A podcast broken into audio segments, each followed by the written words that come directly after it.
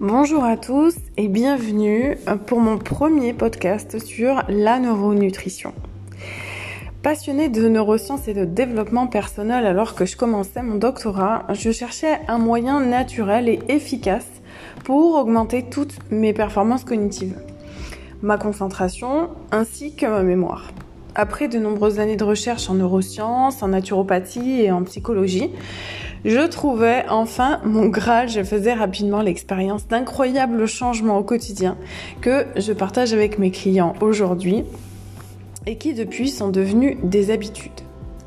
Je suis ravie que vous ayez euh, choisi de me suivre dans cette nouvelle approche qui fait ses preuves aux USA depuis quelques années maintenant. Préparez-vous à adopter une alimentation plus consciente et différente pour incarner la meilleure version de vous-même. Je suis Vanessa Sarah, je suis coach en neurotransformation et je vous accompagne vers une alimentation plus consciente qui peut vous permettre d'augmenter votre clarté mentale et toutes vos capacités intellectuelles et cognitives au quotidien. Alors, qu'est-ce que la neuronutrition au juste et quels sont ses bienfaits? La neuronutrition est une nouvelle discipline, euh, tout du moins en France, à la croisée des neurosciences, de la nutrition et de la psychologie. La neuronutrition a pour but d'augmenter les fonctions cérébrales et psychiques en assurant les besoins essentiels de notre cerveau à travers l'alimentation. Alors on peut clairement parler d'alimentation intelligente parce qu'elle va nous permettre de développer toutes nos performances cognitives et notre clarté mentale au quotidien, élément essentiel sur un chemin où l'on cherche à devenir la meilleure version de soi-même. Le mauvais fonctionnement des neurotransmetteurs peut être en partie lié à des carences alimentaires, en acides gras, en micronutriments, en minéraux ou encore en vitamine D. Les neurotransmetteurs, ou encore appelés neuromédiateurs, sont des molécules chimiques qui assurent la transmission des messages d'un neurone à l'autre. Sans neurotransmetteurs, il n'y aurait ni mémoire ni émotion. Il existe une douzaine de ces messagers chimiques du cerveau, mais six d'entre eux sont essentiels à notre équilibre et peuvent être modulés par l'alimentation. Voilà pourquoi on est véritablement ce que l'on mange. Un changement alimentaire peut aider à corriger cette situation. Cette approche consiste à optimiser le pouvoir des acides aminés, des protéines comme, la, la dopamine ou encore la noradrénaline dans la nourriture et les suppléments qui jouent un rôle essentiel pour les facultés d'attention, de concentration et de mémorisation. Aujourd'hui, nombre de mes clients, de personnes que je rencontre dans le cadre de la thérapie ou encore euh, lors de formations m'ont partagé, connaître ou avoir connu le phénomène du brain fog en anglais, appelé en français brouillard cérébral ou brouillard mental.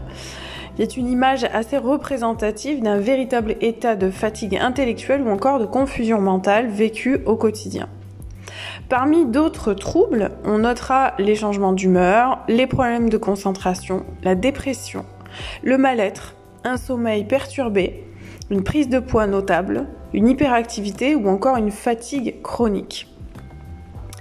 Malheureusement, et c'est ce qui m'a conduit à écrire euh, ce premier e-book, je constate depuis ces dernières années en France que l'on en parle trop peu et que ce que beaucoup subissent ou vivent comme une fatalité est en fait le signe de carences alimentaires sévères euh, qui peuvent être liées à des carences en neurotransmetteurs. Nombreuses sont les personnes qui minimisent ce trouble en l'intériorisant et en le vivant comme une frustration, mettant tout cela sur le compte d'un intellect qui leur fait défaut. Euh, ces personnes pensent ne pas disposer de certaines facultés, à se croyant incapables ou encore limitées. Puis mes recherches ont commencé. J'ai adopté cette approche personnellement. J'en faisais les, J'étais, d'accord pour euh, devenir le cobaye et euh, je, ne voulais pas le garder pour moi tant ça avait modifié euh, mon travail, mes performances et aussi mon estime de moi.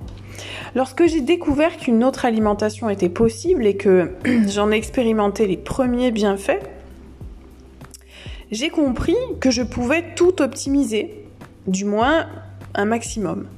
J'ai compris que mon travail de développement personnel passait d'abord par la création d'une neurocohérence, d'une neurologie cohérente et sans déficit qui crée à son tour une neurodisponibilité, c'est-à-dire une disponibilité chimique dans le cerveau pour enclencher des actions qui soient alignées avec les objectifs.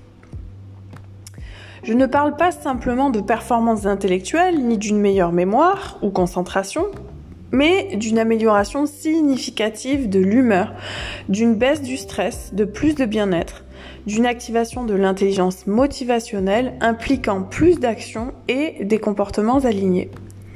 Nos émotions, vécues au niveau physiologique, sont les premières victimes d'une alimentation carencée. Manger mal augmente les probabilités de souffrir de brouillard mental, de troubles de l'humeur, de la concentration ou pire encore favorise le développement de certaines maladies neurodégénératives. C'est un cercle vicieux duquel j'aimerais voir libérer les gens pour s'inscrire dans un cercle vertueux. Plus nous sommes carencés en neurotransmetteurs, moins nous faisons de connexions neuronales, plus nous perdons en estime de nous et moins nous accomplissons, car freinés par nos croyances limitantes et notre cerveau et notre corps limité. Si notre cerveau ne représente que 2% du poids total de notre corps, il consomme environ 20% de notre énergie et brûle chaque jour 120 grammes de glucose. De plus, notre cerveau a besoin de vitamine C et B, B1, B3, B9, B12, de protéines, d'oxygène, d'acides gras, de fer et d'eau. Gardez bien à l'esprit que s'alimenter est une chose, mais que se nourrir en est une autre. La différence entre ces deux approches, c'est que l'une permet la sensation de satiété et de soif, elle répond aux besoins primaires sans apporter à votre corps ce dont il a besoin. La seconde est une alimentation plus consciente qui, par un élan de bienveillance et de connaissance de votre corps et de votre cerveau, les nourrit et vous permet ainsi de développer et optimiser toutes vos capacités. Lorsque vous mangez bien, vous n'avez pas besoin de manger en grande quantité car votre corps reçoit tout ce dont il a besoin. En revanche, c'est lorsque votre alimentation est basse en apport énergétique ou que vous consommez des aliments raffinés ou encore très acides que votre corps est en carence et réclame davantage pour compenser. Il substitue la quantité à la qualité. Du moins, c'est vous qui le faites. En apportant plus, vous pensez apporter mieux, mais vous ne faites que creuser l'écart entre vos besoins et vos envies.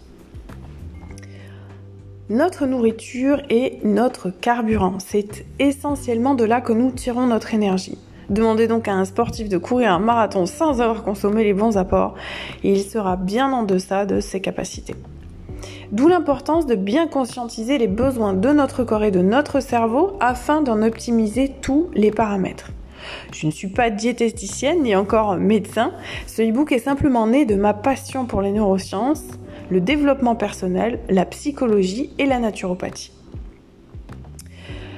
Rassurez-vous, je n'ai pas toujours eu cette conscience de l'alimentation. Elle est le fruit d'une vraie recherche, d'une vraie demande, de plusieurs années d'approches diverses macrobiotique d'abord, puis sans gluten, ce qui est toujours le cas, et nous verrons euh, pourquoi dans un prochain podcast, ou encore FODMAP, sans lectine, euh, mais surtout, elle est le fruit d'une grande remise en question pour aboutir à la neuronutrition. Pour rien, absolument rien au monde, je ne reviendrai en arrière, car aujourd'hui, c'est bien plus qu'une façon de me nourrir, c'est devenu un mode de vie. C'est ainsi que j'ai découvert que le sucre était un destructeur de volonté ou encore que l'aluminium et le fluor représentent un danger considérable au quotidien pour nos capacités cognitives, notre humeur, mais aussi notre santé mentale. Adopter cette hygiène de vie ne vous permettra pas seulement d'augmenter vos performances intellectuelles au quotidien, mais également de prévenir de certaines maladies neurodégénératives comme Alzheimer ou Parkinson qui touchent de plus en plus de monde. De vous apporter un véritable équilibre émotionnel et une clarté indéniable au niveau de votre psyché, de vos pensées, de vos émotions ainsi que de vos comportements. Stimuler la, neurogénèse au quotidien, c'est-à-dire la production de nouveaux neurones, est possible. Elle est fonction de notre neuroplasticité. Et à cela encore, la neuronutrition est une belle solution. Et j'anticipe déjà votre première question. Ok, mais quand puis-je ressentir les premiers bienfaits d'une telle alimentation? Assez rapidement, dois-je dire, pour les personnes ayant déjà une bonne hygiène de vie alimentaire euh, à la base. Toutefois, cela dépendra du degré de pollution de votre cerveau et de votre corps. Sachez cependant qu'en ce qui concerne les métaux lourds, il vous faut de la rigueur et de la patience. J'espère que cette nouvelle approche de la nutrition intelligente vous inspirera un mode de vie plus conscient, enrichira votre développement, vos performances intellectuelles et votre estime de vous comme elle l'a fait pour moi, avec toute ma bienveillance.